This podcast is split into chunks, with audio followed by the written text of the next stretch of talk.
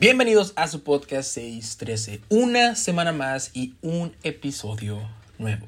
Y en esta ocasión seguimos con el tema, o más bien con la serie Perdimos.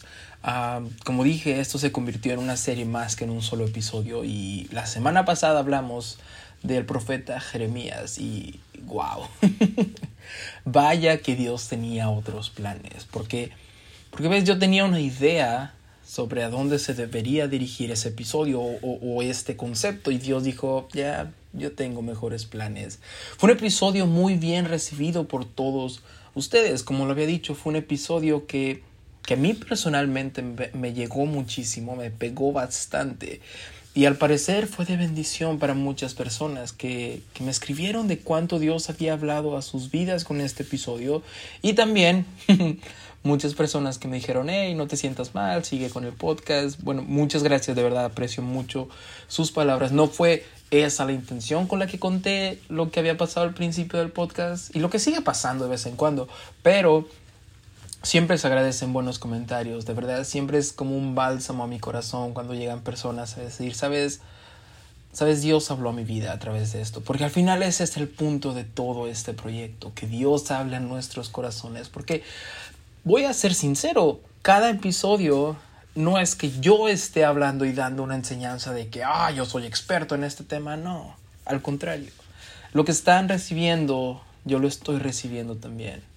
Lo que Dios está hablando, también está hablando a mi vida, a mi corazón, y por eso me llegan cada uno de estos episodios. Y este no es la excepción, al contrario.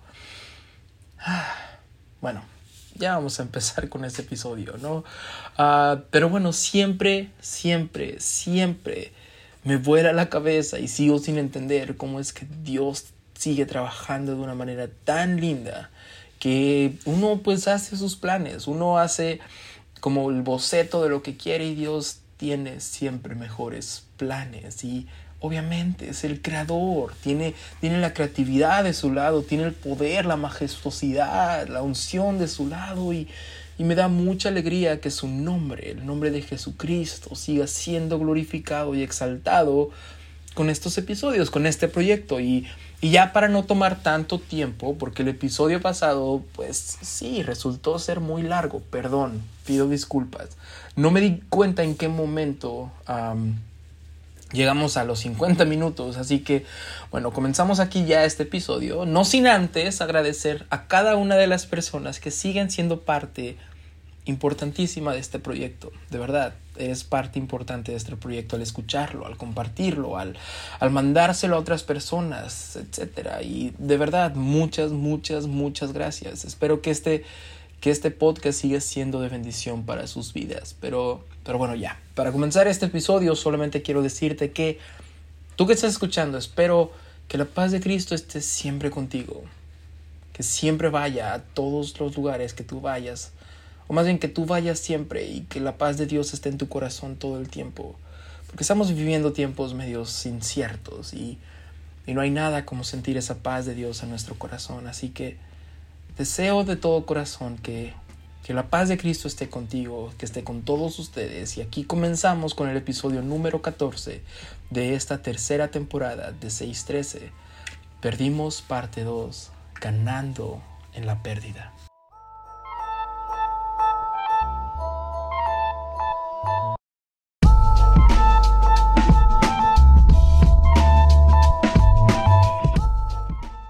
Ya, Estoy muy, muy, muy emocionado por este episodio. Yo sé que siempre digo lo mismo. Yo sé que es muy común que yo diga esto, pero de verdad, este episodio ah, no solamente llegó demasiado a mi corazón, no solamente me hizo llorar en el transcurso de la creación de este episodio, me, ah, me sorprendió una vez más Dios ah, en muchas maneras porque, y antes de que siga, gracias a todos aquellos que me ayudaron a elegir el nombre de este episodio. Porque sí, en Instagram hice una dinámica el lunes, me parece, ah, donde uh, di tres opciones y la cuarta era como, no sé si tienes alguna otra, otra um, opción, puedes decirla, sobre cómo podría llamarse este episodio. Que me ayudaran a elegir. Así que si no me sigues en Instagram, puedes seguirme como martin.macotello con doble L. pero puse esta dinámica y, y, puse tres títulos. Uno era más que vencedores, el otro no me acuerdo cuál era. Y el que ganó pues fue este de ganando en la pérdida. Y... Uh, pues fue, fue muy divertido ver cómo iba ganando primero uno, después el otro, después el otro y al final terminó ganando este que se llama Ganando en la pérdida. Muchas gracias por, a todos los que participaron y no cabe duda que Dios tenía un plan. ¿Por qué? Porque como dije, yo ya tenía el episodio para este para esta semana. Y si soy sincero, era muy, muy, muy parecido. Y lo había dicho en, la, en, la, en el episodio pasado que estos episodios buscaban honrar la vida de personas que, que por el llamado, por aceptar el llamado, habían pasado vituperios y habían pasado todo ese tipo de, de, de tormentas en sus vidas. Entonces el episodio pasado fue Jeremías y este episodio iba a ser Pablo. Y voy a seguir hablando de Pablo y voy a tratar de hablar un poco de su vida. Pero pero Dios tenía planes mucho mejores, pero mucho mejores porque, porque no quería que fuera igual que el episodio pasado, donde solamente hablamos de la historia de una persona y de todo lo que tuvo que pasar al servir a Dios, sino que quería hablar muy, muy profundo. Y, y lo digo de esta manera. Siempre, siempre los animo a compartir los episodios, porque como dije, nunca sabemos cuándo Dios está hablando y cuando alguien tal vez esté necesitando esta palabra. Siempre los animo y les pido de favor, si pueden, si les nace, que lo compartan en sus redes sociales, a sus amigos, etc. Pero esta vez es diferente. Esta vez les ruego que lo hagan. Creo yo que Dios tiene palabra para alguien en este episodio lo tuvo para mí.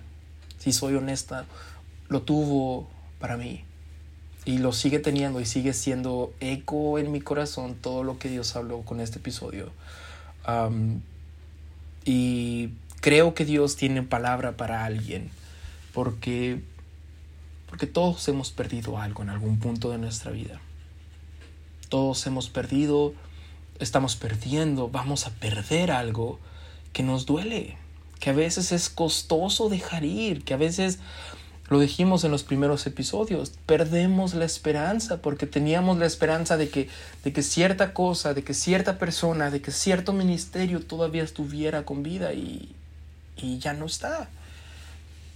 Entonces, ya, si puedes compártelo en tus redes sociales o mándaselo a alguien que tú creas que le puede ayudar, que pueda hacer de bendición este episodio y como dije, vamos a hablar un poquito de Pablo.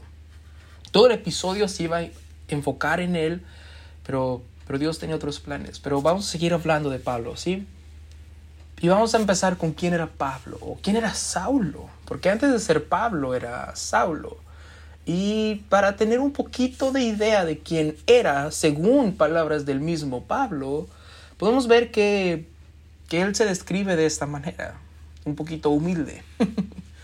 circuncidado al octavo día, o sea, él tenía todo el proceso que tenía que haber tenido para, para ser considerado de, del linaje de Israel, de la tribu de Benjamín, que de la tribu de Benjamín viene el primer rey de Israel, Saúl. Entonces es una tribu muy importante y era una tribu con una fama muy importante. Si tú eras de la tribu de Benjamín, eras una persona con una buena reputación, con una buena fama.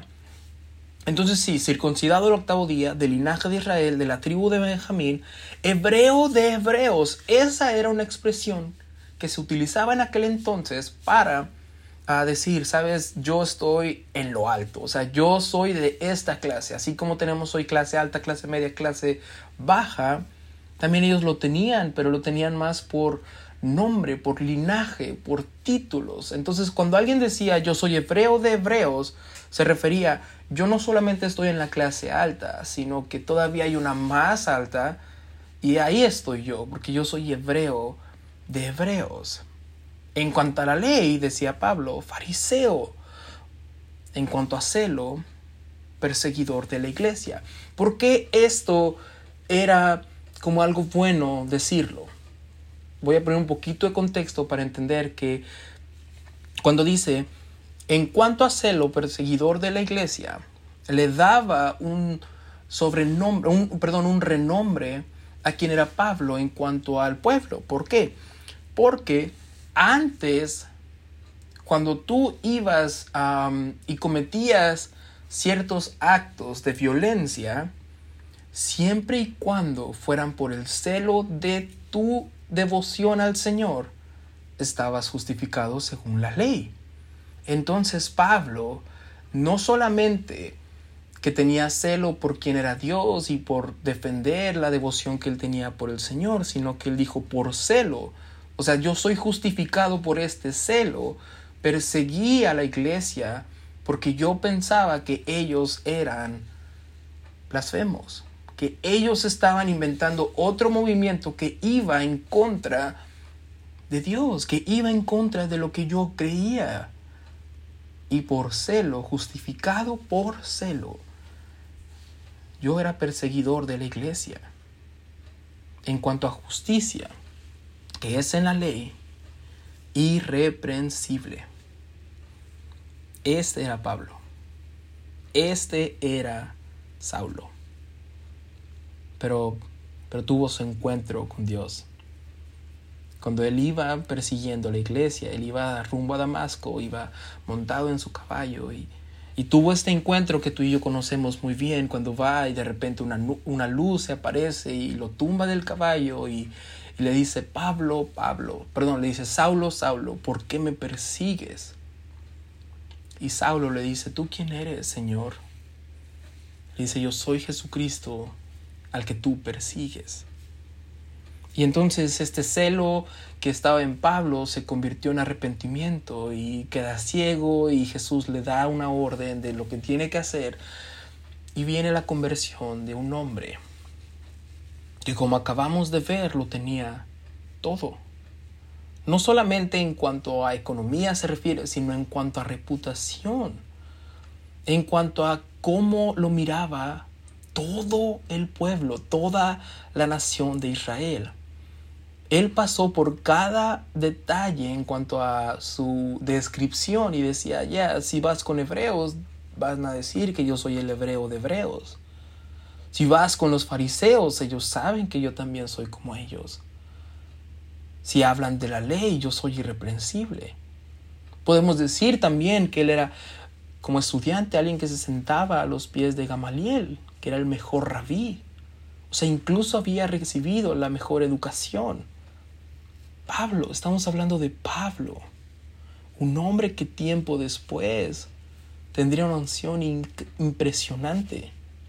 Un hombre que tiempo después, por medio de, de, su testimonio, cambiaría naciones. Pablo, el hebreo de hebreos, aquel que por celo perseguía lo que él pensaba que estaba mal. Pablo aquel hombre que lo tenía todo tuvo su conversión.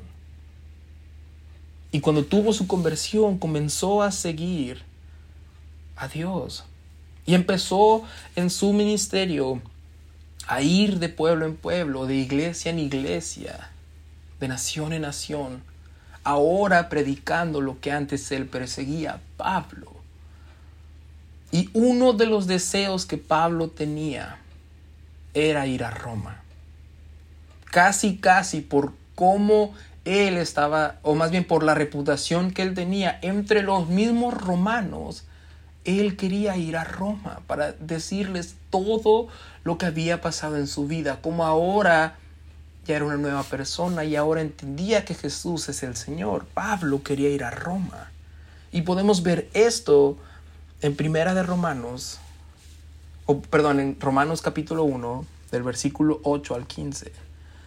Primeramente doy gracias a mi Dios mediante Jesucristo con respecto a todos vosotros, de que vuestra fe se divulga por todo el mundo, porque testigo me es Dios, a quien sirvo en mi espíritu en el Evangelio de su Hijo, de que sin cesar hago mención de vosotros siempre en mis oraciones, rogando que de alguna manera tenga al fin por la voluntad de Dios un próspero viaje para ir a vosotros, porque deseo veros para comunicaros algún don espiritual, a fin de que seáis confirmados. Esto es para ser mutuamente confortados por la fe que nos es común a vosotros y a mí. Pero no quiero, hermano, hermanos, que ignoréis que muchas veces me he propuesto ir a vosotros, pero hasta ahora he sido estorbado. Muchas veces me he propuesto ir a vosotros, porque a veces tenemos planes, como lo decíamos en el episodio pasado, pero, pero hasta ahora he sido estorbado porque Dios tiene planes mejores para nosotros. Para, para tener también entre vosotros algún fruto, como entre los demás gentiles.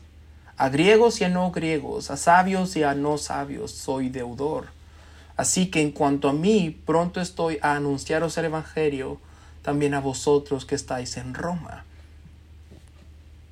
Pablo siempre había querido ir a Roma. Tenía un deseo impresionante por ir a Roma y compartirles este evangelio tan preciado y mandó una carta, pero su deseo era ir en persona y compartir esto. Este era su plan. Ya.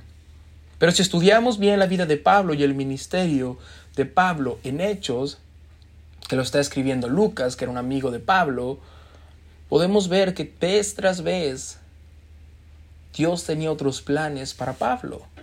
Planes que lo llevaban a ser un testigo en otra nación, planes que lo llevaban a ser de bendición a, otra, a, otro pueblo, planes que seguían siendo testimonio y testimonio y testimonio para cuando Pablo pudiera llegar a Roma, planes que iban acumulándose en el repertorio de Pablo.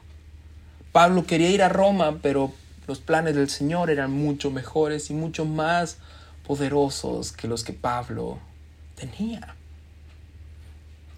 Y Pablo estaba de acuerdo con eso. ¿Te acuerdas la pregunta del episodio pasado? ¿Quieres servir a Dios? Bueno, Pablo estaba dispuesto a que sus planes fueran interrumpidos con tal de que la voluntad de Dios se llevara a cabo en su vida. Pablo nunca peleó sobre ir a Roma. Lo mantuvo en oración, como podemos ver, pero nunca se quejó y siempre trató de hacer la voluntad de Dios en su vida. Pablo, podemos decirlo de esta manera, estuvo dispuesto a perderlo todo con tal de servir a Dios, con tal de seguir a Cristo. Pablo es la contraparte del joven rico que encontramos en Mateo capítulo 10, versículo 17 al 30. Hay una historia donde Jesús va caminando y de repente, cuando Jesús salía para irse, vino un hombre corriendo y arrodillándose delante de él, le preguntó, Maestro bueno, ¿qué haré para heredar la vida eterna? Jesús entonces le respondió, ¿por qué me llamas bueno? Nadie es bueno sino solo uno, que es Dios. Tú sabes los mandamientos. No mates, no cometas adulterio, no hurtes, no des falso testimonio, no defraudes, honra a tu padre y a tu madre. Maestro, todo esto lo he guardado desde mi juventud dijo el hombre. Jesús mirándolo lo amó y le dijo, una cosa te falta. Vende, ve y vende todo lo que tienes y dáselo a los pobres y tendrás tesoro en el cielo. Entonces puedes venir y me sigues. Pero él, afligido por estas palabras, se fue triste, porque él era dueño de muchos bienes. ¿Ves? La Biblia no, no nos deja bien en claro si este hombre lo hizo o no lo hizo. Pero por el hecho de cómo se entristeció en su corazón y se fue, y después ya no volvemos a saber de él, podemos pensar que no lo hizo. Porque su corazón no estaba tanto en el reino de los cielos, en realmente heredar la vida eterna, sino en sus bienes. Y digo que Pablo era la contraparte de este joven rico, porque ahora vamos a leer bien lo que leímos al principio. Cuando Pablo se estaba describiendo, no termina ahí, sino que dice, en cuanto a celo perseguidor de la iglesia, en cuanto a la justicia que es la ley, irreprensible. Aquí podemos ver que él ya había tenido la primera parte de este joven rico que decía, Señor, pero yo he cumplido todos los mandamientos. Pablo decía, en cuanto a la ley, irreprensible, yo cumplo con esa parte, yo ya cumplo los mandamientos de la ley. Pero cuantas cosas eran para mi ganancia, las he estimado como pérdida por amor de Cristo. Mm.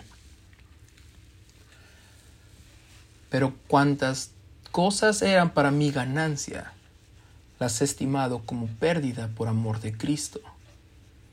Y ciertamente aún estimo todas las cosas como pérdida por la excelencia del conocimiento de Cristo Jesús, mi Señor, por amor del cual, por amor del cual, por amor del cual lo he perdido todo. Y lo tengo por basura para ganar a Cristo, por, lo, por amor del cual lo he perdido todo para ganar a Cristo.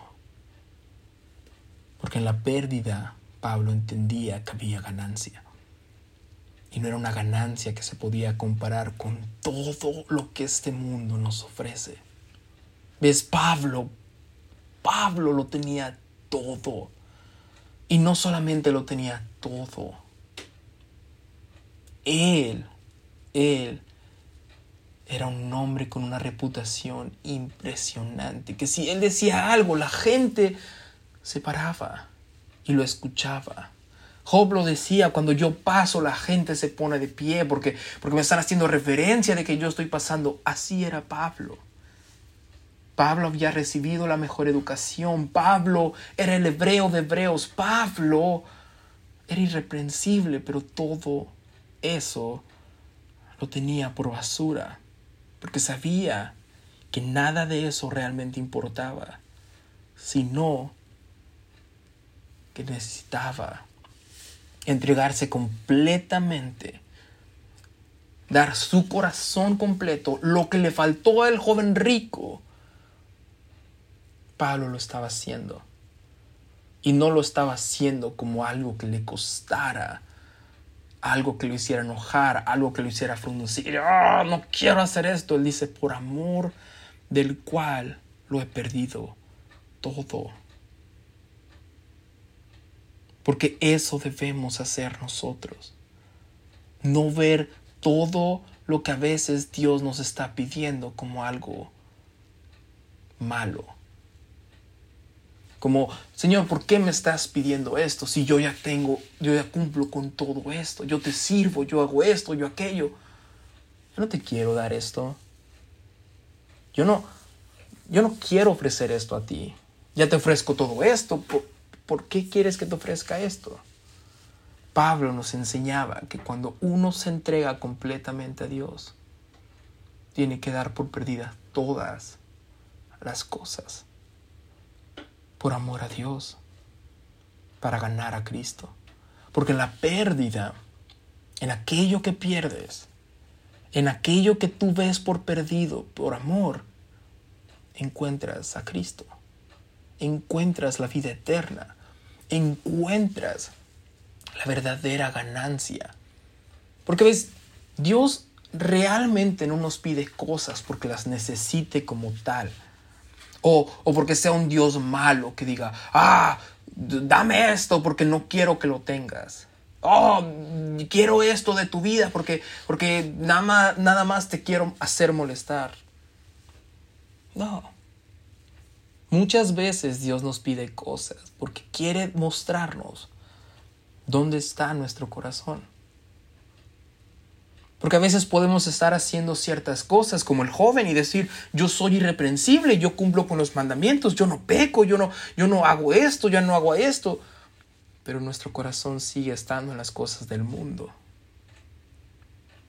Quieres ir más allá, no, necesariamente en las cosas del mundo, pero aún en cosas que nosotros las volvemos ídolos.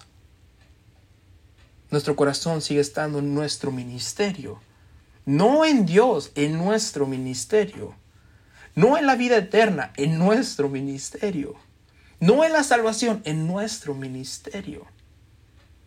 Y a veces Dios solamente quiere mostrarnos dónde está nuestro corazón, porque nos ama, porque quiere que hagamos algo al respecto, quiere saber si estamos conformes con eso o queremos entregar todo por amor a Él.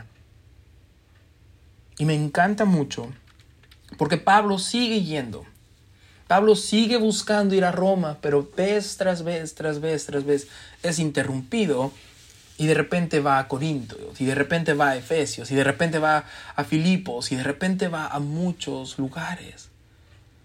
Porque era el plan de Dios y Pablo está de acuerdo con eso. Y de repente en la vida de Pablo llega esta esta prueba, este vituperio, llega esta tormenta. Aparte de que ya lo habían encarcelado muchas veces, ya lo habían apedreado hasta matarlo, pero Dios lo seguía manteniendo con vida. Ya había pasado un montón de cosas Pablo y Pablo lo recibía por amor a Cristo. Todavía al final Pablo lo van a encarcelar y lo van a enjuiciar y lo van a llevar preso y de repente dice, ¿a dónde me van a llevar preso? Y le comentan a Roma. Hmm.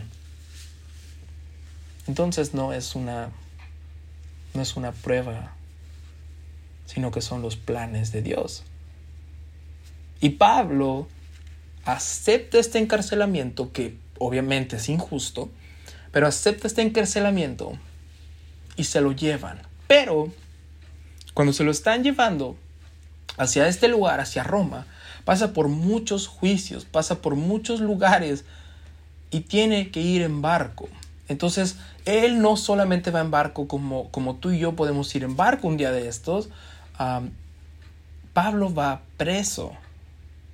Pablo va encadenado. Pablo va siendo escoltado por marineros que al mismo tiempo eran guardias que lo están manteniendo preso para que no llegue a escaparse.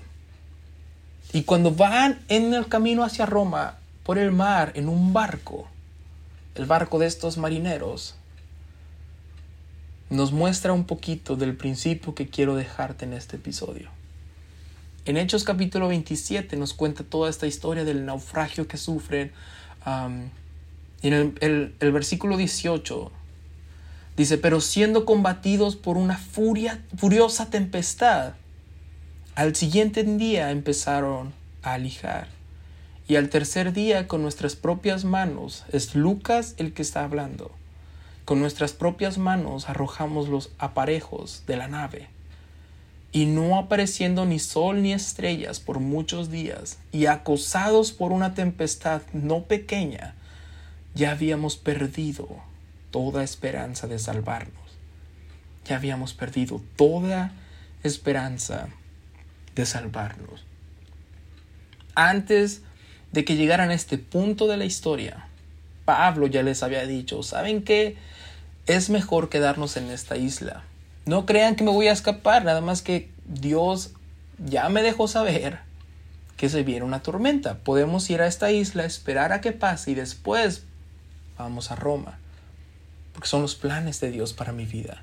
Ya, voy preso, ya todo se ve mal, pero Pablo había entendido que los planes de Dios siempre son mejores que nuestros planes. Y a veces, ¿te acuerdas lo que habíamos dicho con José y María? A veces no son como nosotros esperamos que sean, pero, pero su voluntad se lleva a cabo y Él cumple todas sus promesas y Él, Él cumple con nuestros anhelos del corazón cuando están enfocados en la voluntad de Dios.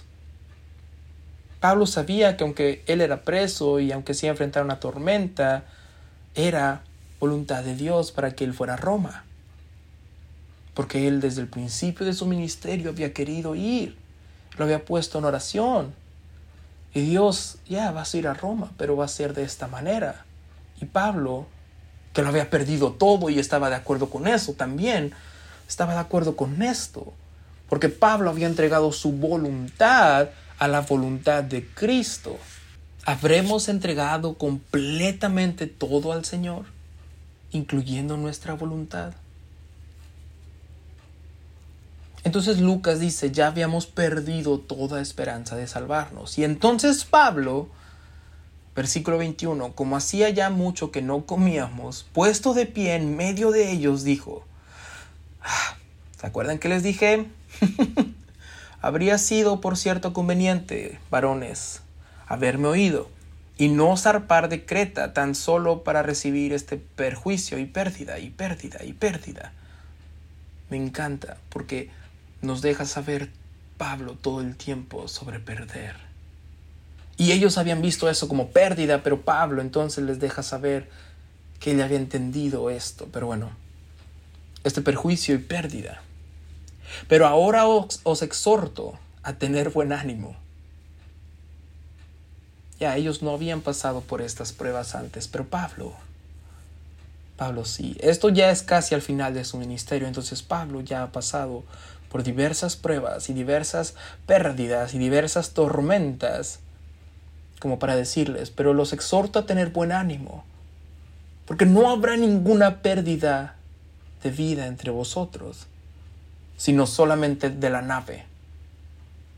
En otra traducción dice, porque ninguno de ustedes perderá la vida,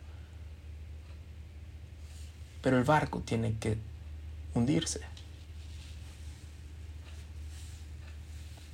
Porque Pablo había entendido a lo largo de su ministerio que muchas veces el seguir a Cristo y entregar tu voluntad a Él, entregarte completamente a Él significa que tu barco se va a perder. Que lo que te mantiene estable se va, puede perder. Que aquello a lo que te aferras en esta vida se va a perder para que tú ganes la vida para que tu vida no se pierda. Pablo tenía estabilidad en sus estudios, tenía estabilidad en su reputación, tenía estabilidad en todo lo que había forjado, todo lo por lo que había trabajado toda su vida, pero cuando Cristo llegó a su vida, supo que el barco se tenía que perder para que él ganara la vida eterna. Supo que el barco se tenía que perder para que Él no se perdiera. Tu barco a veces se tiene que perder. Aquello por lo que trabajaste, aquello que tú dices, esto me da estabilidad, en esto me siento seguro. A veces, solo a veces se tiene que perder para que tú y yo ganemos la vida. Porque nosotros comenzamos a tener más fe en aquello que trabajamos que en el Señor. Comenzamos a tener más fe en aquello que estudiamos, en aquello que invertimos tiempo, que en el Señor. Comenzamos a confiar más en nuestro barco que en el Señor.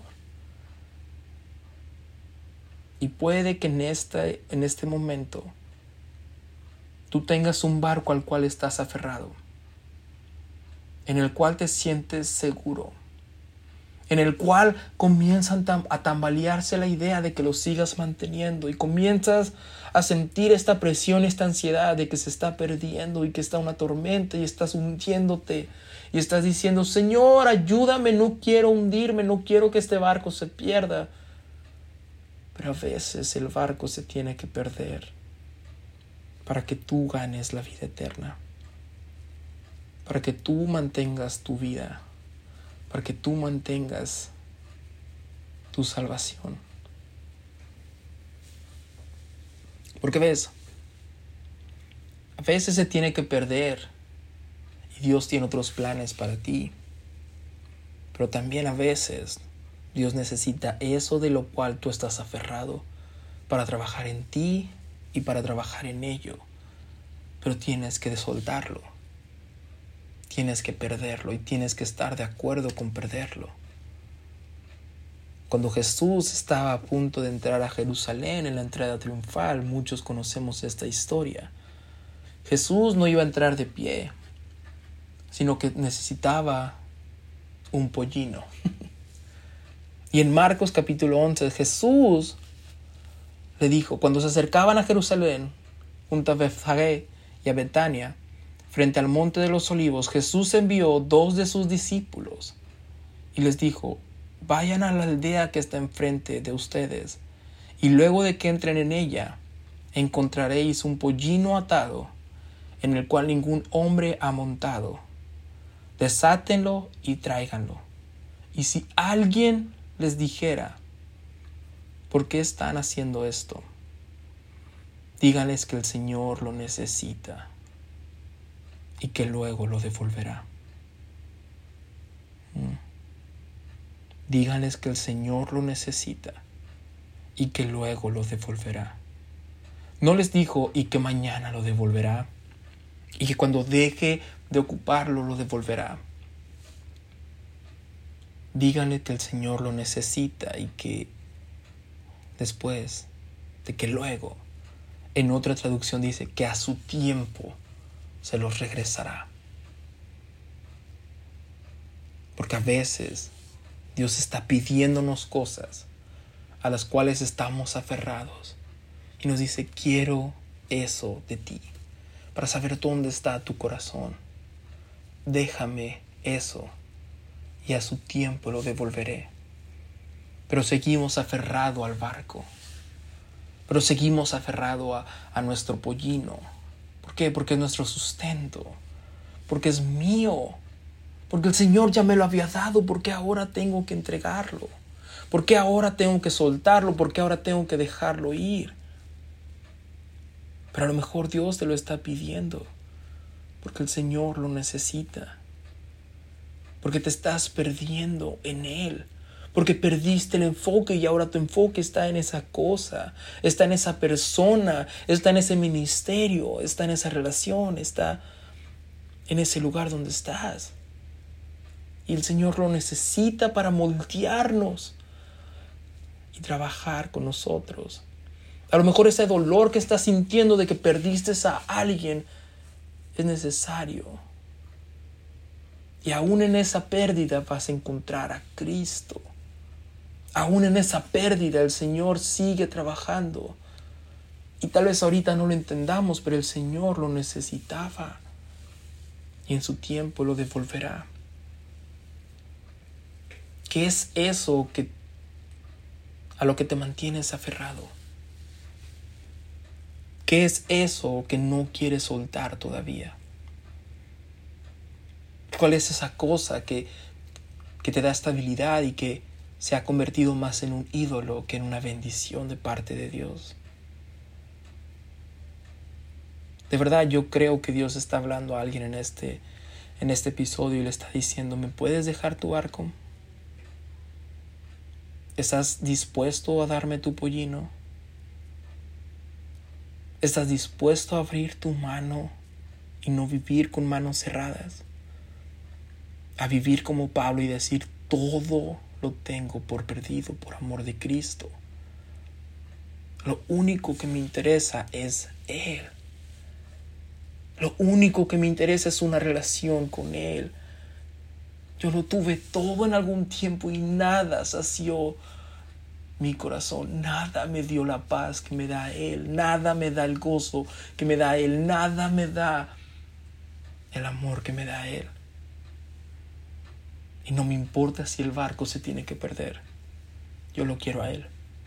Y no me importa si esto se tiene que perder. Yo lo quiero a Él. Y estoy de acuerdo con eso. Ganando en la pérdida. Perdemos, pero realmente ganamos lo más importante perdemos y, a veces nos duele un montón. Si somos sinceros, nos duele muchísimo perder. Porque amábamos eso, nos daba estabilidad, nos daba, nos daba sustento emocional tal vez. Pero tenemos que estar de acuerdo con eso para ganar algo mucho más importante.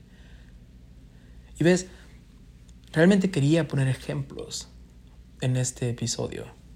Poner ejemplos de que, ah, puede ser esto, puede ser aquello, pero pero de verdad sentía tanto de parte de Dios que, que Él iba a estar hablando en los corazones.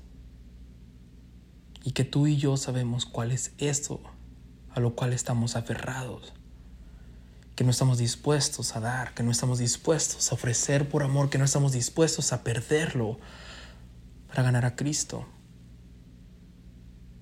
Y aquí, si soy sincero, aquí terminaba el episodio. Con, con Pablo, con el barco, con el pollino. Y había una conclusión, pero, pero Dios tenía otro ejemplo. Y si te soy sincero, este me dolió mucho. Me dolió mucho porque hasta ahorita es como, ah, ok, me va a costar trabajo, ¿no?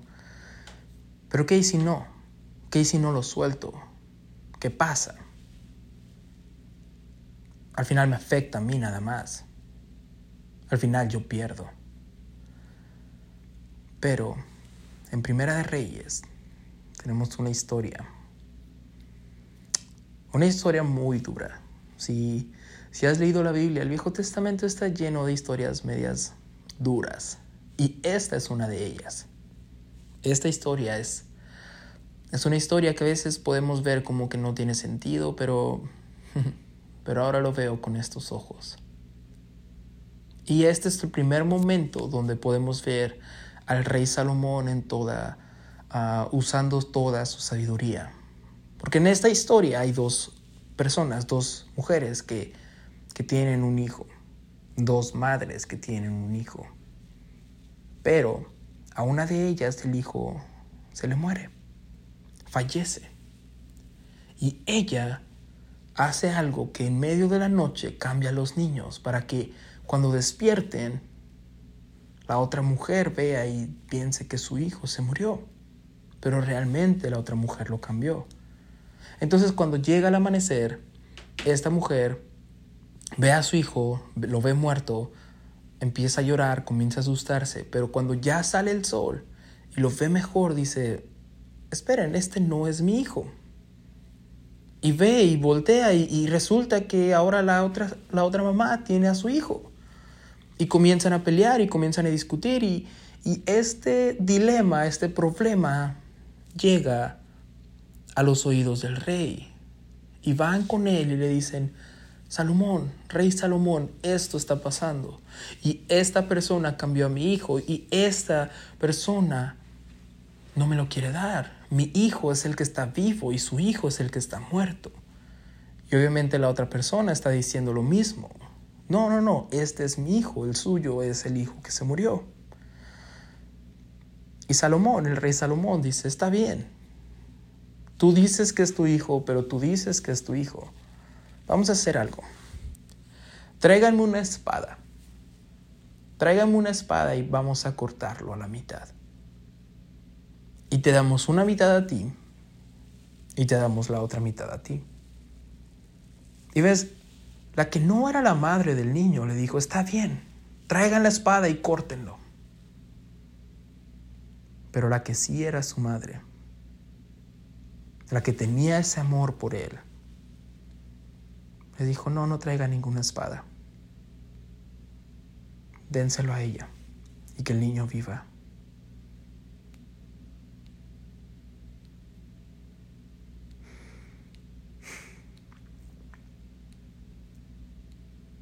Y ese ejemplo ah, rompió tanto mi corazón. Porque cuántas veces no he estado aferrado a algo por amor a eso y no por amor a Dios. Tanto que prefiero retenerlo y dejar que se muera en mis manos antes de entregarlo al Señor. Me aferro tanto a eso que impido que respire. Me aferro a eso, me aferro a eso tanto que termino asfixiándolo, termino perdiéndolo. Me da miedo soltarlo. Me da miedo dejarlo y que viva. Me da miedo. Porque yo lo quiero conmigo. Porque es mío. Yo, yo, yo, yo trabajé por él. Yo lo cuidé. Es mío. ¿Por qué me lo van a quitar? Señor, ¿por qué quieres llevártelo? Porque es mío. Y a veces lo tengo tan apretado que termino quitándole el aire. ¿Cuántas veces no hemos terminado con un ministerio a la mitad pero sin vida? Con una relación a la mitad pero sin vida. Estando en algún lugar pero sin vida. Porque no quisimos soltarlo. Porque no estuvimos dispuestos a perderlo. Y ves, no es casualidad que haya dicho pártanlo a la mitad, no solamente mitad para darle uno y uno, pero a veces nuestra entrega a Dios es por mitad. Y le entregamos algo al Señor, pero se lo entregamos a la mitad. ¿Y cómo se ve esto? Señor, yo te entrego esto, pero, pero déjame seguir trabajando también, ¿no? Mi fe está en que vas a hacer algo, pero también yo puedo hacer algo por Él. También yo puedo hacer algo por esto. También yo puedo hacer algo por esto. Y no se lo entregamos completamente al Señor. Y me encanta mucho porque una vez, una vez escuché a un, a un obispo contar un, testimonio que decía que, que él había sido pastor de su iglesia por muchos años y había, había sido predicador y había sido servido al Señor por mucho, mucho, mucho tiempo. Pero que en un evento había un evangelista invitado y, había como mucho alboroto por este evangelista y cuando, cuando llegó el día del evento vio a este evangelista predicar, orar por personas y, y él cuenta que nunca había visto tanto, ah, tanto derramamiento del Espíritu de Dios, tanta unción en una persona. Y él mismo dijo, wow, yo he servido a Dios por años y no había experimentado esto. Yo quiero lo que Él tiene. Y Él fue y le preguntó, oye, yo quiero lo que tú tienes, quiero, quiero esa manera de servir a Dios, quiero la unción que tú tienes. Y, y de cierta manera estaba haciendo lo que, Elías, lo que Eliseo había estado haciendo con Elías, pero, pero le sorprendió la respuesta porque el evangelista le dijo, ¿estás dispuesto a entregarlo todo? Y que le dijo, claro, yo le he entregado todo, toda mi vida. Y el evangelista lo interrumpió y le dijo, no, entrégale todas las llaves de tu corazón a Dios, todas y cada una ellas. Tu familia, tu trabajo, tu economía. Y le empezó a nombrar todas y cada una de las áreas que como ser humano a veces tenemos. Y, y le empezó a decir, hay cosas que a lo mejor no puedo nombrar, pero tú sabes que es una llave de una puerta que se abre en tu corazón, que tu corazón está en esa cosa, aunque sea un pedacito. Le dijo, ¿estás dispuesto a entregarlo todo? Y que el, obispo le dijo que sí. Entonces se fue a su casa y en oración le iba entregando poco a poco, una tras otra, tras otra, llave de su corazón. Y que casi al final de su oración le dijo, bueno Señor, ya, ya te entregué las llaves de mi corazón, te, fui nombrando cosa por cosa. Y que sintió tanto de parte de Dios que, que le respondió, tú sabes que todavía falta algo. Tú sabes cuál es esa cosa que no me has entregado. Y que el obispo le dijo, bueno, sí, pero pues yo no creía que fuera necesario porque pues esto es esto, ¿no? Y, no era tan importante y ah, ¿me dejas quedarme con eso? Y que el Señor le dijo, si yo no soy Señor de todo en tu vida, prefiero no ser Señor de nada. Y el obispo menciona que le costó bastante trabajo abrir la mano, abrir el corazón y desprenderse de la última llave que todavía tenía, pero que lo hizo, porque sabía que prefería que esa llave estuviera en las manos del Señor a que Él se quedara con esa llave. Y le preguntaron, ¿fue por la unción que tú querías? Y él le dijo, no. Fue porque entendí que yo prefería que Dios estuviera contento con mi vida a que yo tuviera algo y terminara estrujándolo por completo. Porque en la pérdida hay ganancia. Porque el barco se tiene que perder, pero ninguno va a perder la vida. Porque el Señor lo necesita. Necesita que se lo entregues y a su tiempo lo devolverá. Dénselo a ella. Dénselo a ella y que el niño viva. Prefiero entregárselo al Señor a dejarlo en mis manos y dejar que muera, ganando en la pérdida. ¿Cuál es ese barco que tienes en tus manos? ¿Cuál es ese pollino que todavía tienes que soltar? ¿Cuál es aquello que estás apretando tan fuerte que no lo dejas respirar y no se lo quieres entregar al Señor? ¿Qué es eso que tienes que perder para ganar la vida? ¿Qué es eso que tienes que perder para que el Señor trabaje con eso y a su tiempo te lo devuelva? ¿Qué es eso que tienes que perder para que no se muera en tus manos? Que Dios te bendiga.